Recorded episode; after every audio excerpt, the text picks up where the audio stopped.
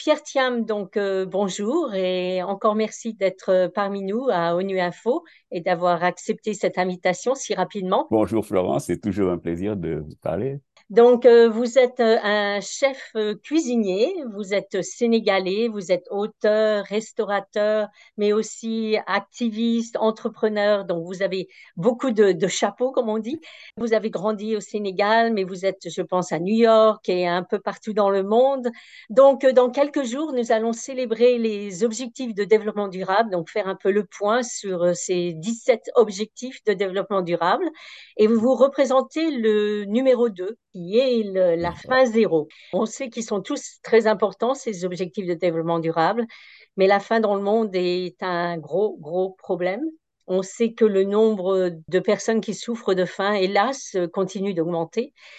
Donc, peut-être en première question, pourquoi, selon vous, y a-t-il tant de gens qui meurent de faim? C'est une grande question et la réponse peut être tout aussi grande ou toute simple. Hein. C'est un problème systémique. Hein. C'est-à-dire que on a suffisamment de, nourriture pour nourrir la planète, mais on n'a pas pu euh, créer une sorte d'accès à ces alimentations, à ces, produits alimentaires. C'est-à-dire qu'il y a un système alimentaire qui est défaillant. Voilà, c'est ça en fait. En bref, c'est un système qui nous a limité non seulement à l'accès aux produits, c'est limité, très limité. Comme vous le savez, on a la population globale a accès en général à quatre graines, hein, quatre céréales, Hein, le riz, le blé, le, maïs et le soja en gros, alors qu'il y en a beaucoup plus qui sont là, qui sont produits par notre planète, mais qui ne sont pas dans le marché. Voilà, donc euh, ils sont pas dans le marché, ils sont pas accessibles, il n'y a pas de chaîne de valeur, il n'y a pas de, de, de, chaîne de valeur quoi, qui arrive de la source à la table, au, au bol. Voilà, donc ce qui fait que malheureusement, il y a des produits qui sont là, qui sont ignorés, qui disparaissent. Hein, malheureusement, des produits qui sont non seulement excellent pour la planète et excellent pour la santé qui disparaissent. Et les conséquences sont là, elles sont désastreuses pour la planète. Hein. C'est pourquoi on a ces, ces 17 euh, objectifs, mais elles sont aussi désastreuses pour notre santé hein, parce que des maladies chroniques qui sont directement liées à notre alimentation, à notre régime alimentaire qui est, qui est limité. Donc, euh, comment justement peut-on atteindre euh, l'objectif fin zéro d'ici 2030 ben, il faut changer le système. Changer le système signifie donc à, la base l'agriculture. Hein. L'agriculture, c'est de là que vient la, la, majorité de notre alimentation. Et cette agriculture, elle doit revenir à la façon dont elle se faisait quand on respectait non seulement l'environnement, elle doit revenir à la façon dont elle se faisait quand on respectait la biodiversité. Donc, on doit trouver un moyen d'introduire ces produits qui ne sont pas utilisés, ces produits sous-utilisés qui sont là, qui attendent d'être redécouverts, hein, qui étaient découverts, qui avaient été domestiqués, mais qui sont maintenant complètement ignorés. Et moi, par exemple, je donne l'exemple du fonio. C'est une céréale que j'ai été un, champion parce que c'est une céréale qui, qui pousse dans la zone d'où je suis d'origine. Et c'est une céréale qui pousse dans les sols pauvres, qui enrichit le sol, qui est nutritive. Et c'est ce genre de produit qu'on doit retrouver des produits qui n'ont pas besoin de beaucoup d'eau, qui poussent euh, sans irrigation, parce que l'abus de l'eau aussi est un problème sérieux, et des produits qui sont cultivés dans un système d'agriculture régénérateur. Voilà, donc c'est ce genre de, de, de, produits, et il y en a des milliers comme ça. En Afrique, tout simplement, il y en a pratiquement 3000 de plantes euh, alimentaires qui sont complètement euh, ignorées. Le fognon, c'est juste un exemple. Mais nous, ce qu'on a fait avec le fognon en créant un marché pour le fognon, en créant une demande pour le fognon, je trouve que c'est un modèle de développement durable qui peut être euh, dupliqué avec tous ces autres produits.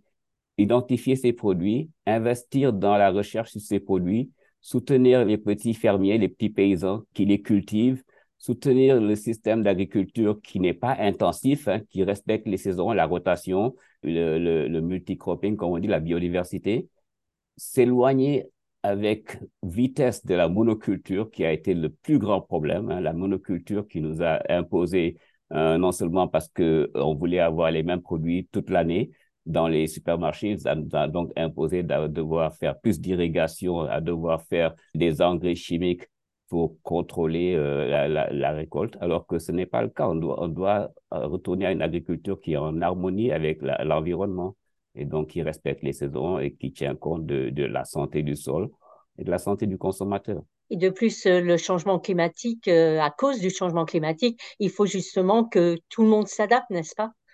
Ben oui, et, à cause du changement climatique, mais je dirais aussi la cause de ce changement climatique, une grande partie est due à, cette méthode d'agriculture. L'agriculture, le système alimentaire est le plus grand coupable quand on parle de changement climatique.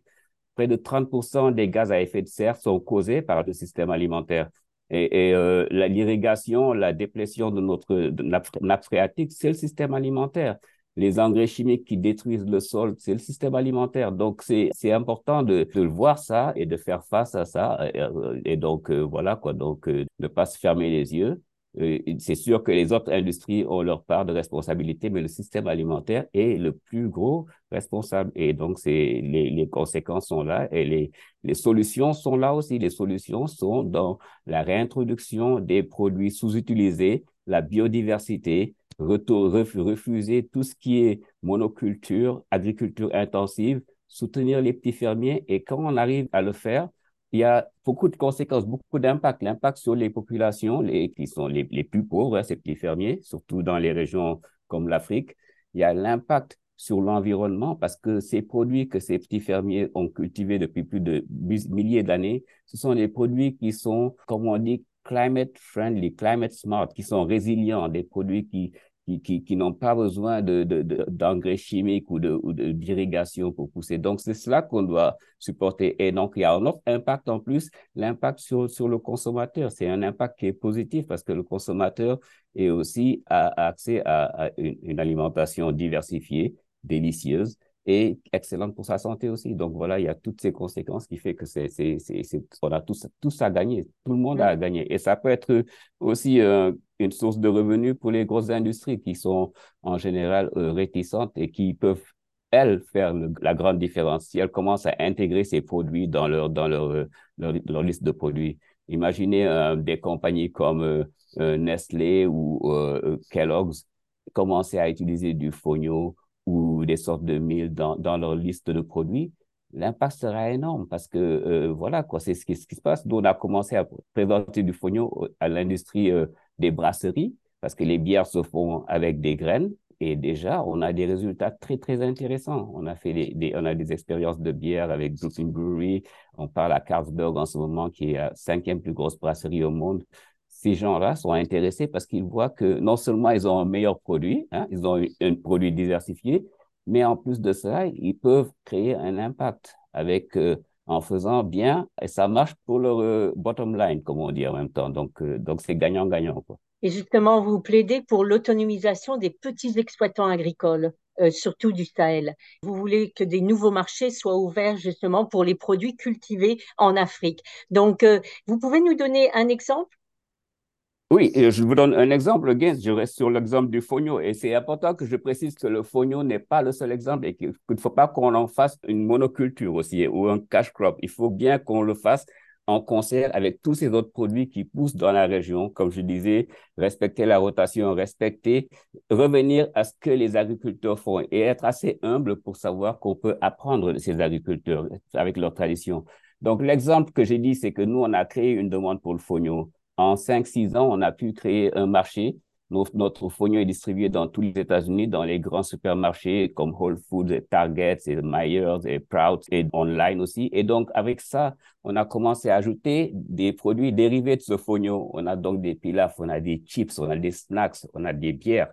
Donc voilà, donc ça, c'est faisable avec la recherche sur ces produits avec l'innovation. Donc l'innovation, ça signifie aussi, dès qu'on a créé la demande, revenir à la source et être sûr que la source pourra satisfaire cette demande. Et donc ça signifiait innover aussi dans la transformation. Le fait que cette transformation se fasse de façon à ce que ça puisse être dans des standards assez élevés pour que des grosses compagnies puissent confortablement introduire les produits dans, leur, dans leurs industries. Et c'est ce qu'on est en train de faire avec le Fonio.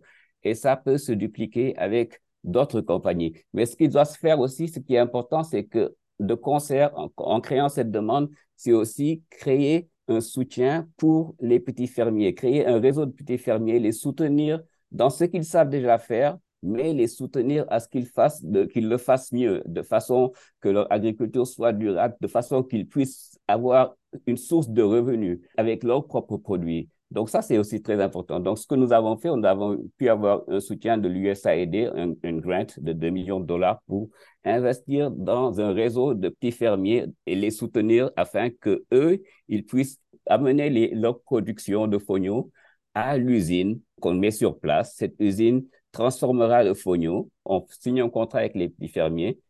L'usine transforme le fonio et le distribue non seulement dans notre chaîne Yolélé à nous, mais aussi dans les autres industries comme les brasseries dont je vous parle et je l'espère dans d'autres industries comme Unilever et Kellogg's elles qui feront vraiment la différence. Mm. Et donc, ça, ça se fait avec le fonio, ça peut se faire avec l'amarante, ça peut se faire avec le teff, ça peut se faire avec les autres formes de mille, un finger millet, ça peut se faire avec énormément de produits qui sont là déjà, qui sont là, qui sont résilients parce qu'elles sont là depuis des milliers d'années, comme je vous le dis. Ils poussent dans les zones comme le Sahel. Et ça, c'est une solution non seulement même pour reverdir le Sahel. En ce moment, on parle de la grande muraille verte. C'est comme ça qu'on peut la construire, cette grande muraille verte, en créant des conditions de sorte que ces produits, ces plantes, ces arbres qu'on ramènera, ce seront des produits qui amèneront aussi des sources de revenus en même temps. Donc, quand ça ramène des sources de revenus pour ces communautés, elles ont plus d'incentifs à les planter, à les faire, à faire créer cette agriculture. Et je crois que c'est une solution qu'on a, qu'on ne doit pas négliger. Et le temps passe. Hein. Là, notre objectif de, Sustainable Development Goals, euh, on est presque à moitié chemin et on a encore beaucoup, beaucoup, beaucoup de, de chemin à faire. Donc, euh, il faut explorer ces solutions qui sont réelles. Et je crois qu'on a montré un chemin avec le Fognon. Voilà. Et justement, en, dernière euh, question, en étant le, un peu le, porte-parole de l'ODD2, donc, euh, quel serait votre message? Ben, Mon message, d'abord, c'est l'urgence. Hein, c'est comme, comme c'est le message de tout le monde. Et aussi, non seulement être dans le sens de l'urgence, mais aussi être ouvert à explorer des solutions qui viennent de l'Afrique, qui viennent de ces zones-là, pas seulement de l'Afrique, de, le monde n'existe plus, tiers-monde, mais de cette zone du monde. Ne pas penser que les solutions doivent venir du haut vers le bas. C'est une, une sorte d'expression, quoi. Mais malheureusement, ça a toujours été le cas. On est là en train de penser à des, des nouvelles type de, de céréales, des nouveaux, une nouvelle forme de maïs, par exemple, qui va être résilient. Et on investit des milliards de dollars pour créer des nouveaux types génétiques de maïs, alors que on peut investir beaucoup moins dans des produits qui sont déjà là, des solutions qui existent depuis des milliers d'années. C'est celles-là qui sont résilientes. On ne peut pas dire qu'une nouvelle type de céréale est résiliente et n'a pas encore prouvé sa résilience. La résilience se prouve au cours du temps. Alors, c'est des céréales qui sont là depuis des milliers d'années, des plantes qui sont là depuis des milliers d'années. Elles sont résilientes. Investissons dans la recherche sur ces plantes, investissons dans le soutien aux communautés soutenues qui ont emmené ces plantes-là, sur, qui nous ont offert ces plantes. Et c'est là où on doit le faire. On doit être humble et avoir, comprendre que la solution se trouve déjà là et que ce sont ces gens-là qu'on a sous-estimés pendant longtemps, ces produits qu'on a négligés pendant longtemps qui, en fait, ont la solution. Et donc, c'est, un peu le message que j'aimerais que cette euh, assemblée comprenne et qu'elle saisisse. Et, et, là, je crois qu'on a une chance de, de ramener pas mal de produits euh, qui sinon vont disparaître. Oui, et notre planète risque de disparaître aussi, n'est-ce pas?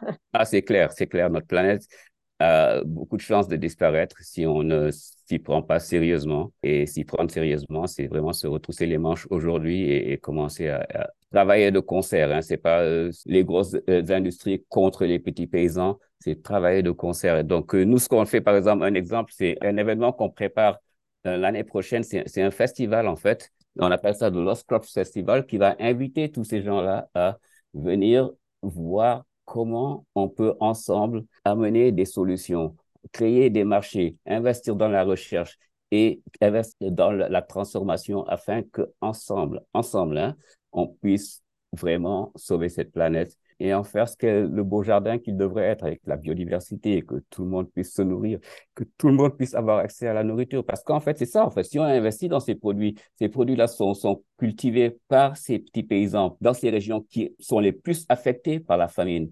Donc, ils ont déjà accès aux produits. Donc, ils sont là, le produit est là, et ils le font. Et ces régions deviennent non seulement des producteurs, mais des exportateurs, ce qui change. Parce qu'en en fait, ça n'a pas de sens. L'Afrique est un net importateur de produits alimentaires, alors que c'est le continent qui a non seulement le plus de terres arables au monde, près de 60% des terres arables du monde, et qui a une énorme biodiversité, une énorme variété de plantes alimentaires qui sont là, qui n'attendent qu'à être exploitées. Et travaillons là-dessus, supportons cela et faisons en sorte que, quelles que soient les crises qui vont venir, parce que les crises vont toujours venir, il n'y ait pas de disruption du système alimentaire.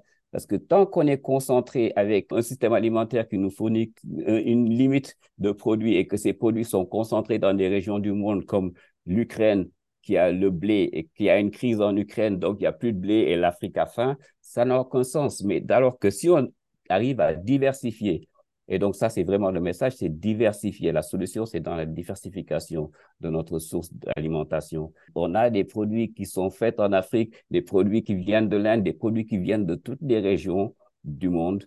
Chaque région pourra avoir au moins accès à sa propre nourriture et au-delà de ça, aussi partagée avec le reste du monde. L'Afrique a un potentiel pour nourrir la planète parce qu'elle a non seulement la diversité, elle a aussi euh, la, terre arable pour le faire. Et la population aussi. Donc, il y a un autre problème aussi qui se fait, c'est que la population africaine est jeune.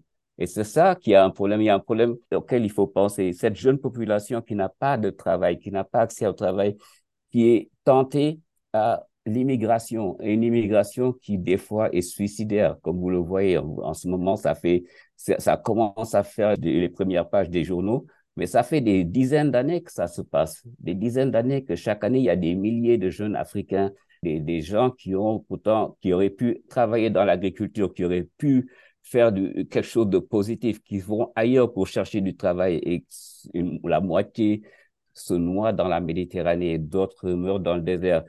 Et ces gens, ces jeunes gens, on, veulent juste une opportunité. C'est pourquoi ils font ces actes suicidaires. D'autres font pire que ça, ils vont joindre des, groupes terroristes. C'est juste parce qu'ils cherchent, ils se cherchent en fait. C'est vraiment cela. Aidons-les en investissant dans l'agriculture. Ces gens-là pourraient, une bonne partie, travailleraient dans l'agriculture, préfèrent rester chez eux, avoir une source de revenus, vivre dignement, nourrir leur planète, nourrir leur famille et ne pas euh, risquer leur vie dans des, des, des conditions euh, qui n'ont aucun, ça n'a aucun sens, ça n'a vraiment mm. aucun sens. Donc, euh, l'Afrique a tellement de potentiel par sa jeunesse et par sa, ses, ses, produits alimentaires qui sont là, qui malheureusement disparaissent. Pierre Thiam, merci beaucoup pour cette interview. Merci Florence. Au revoir. Au revoir.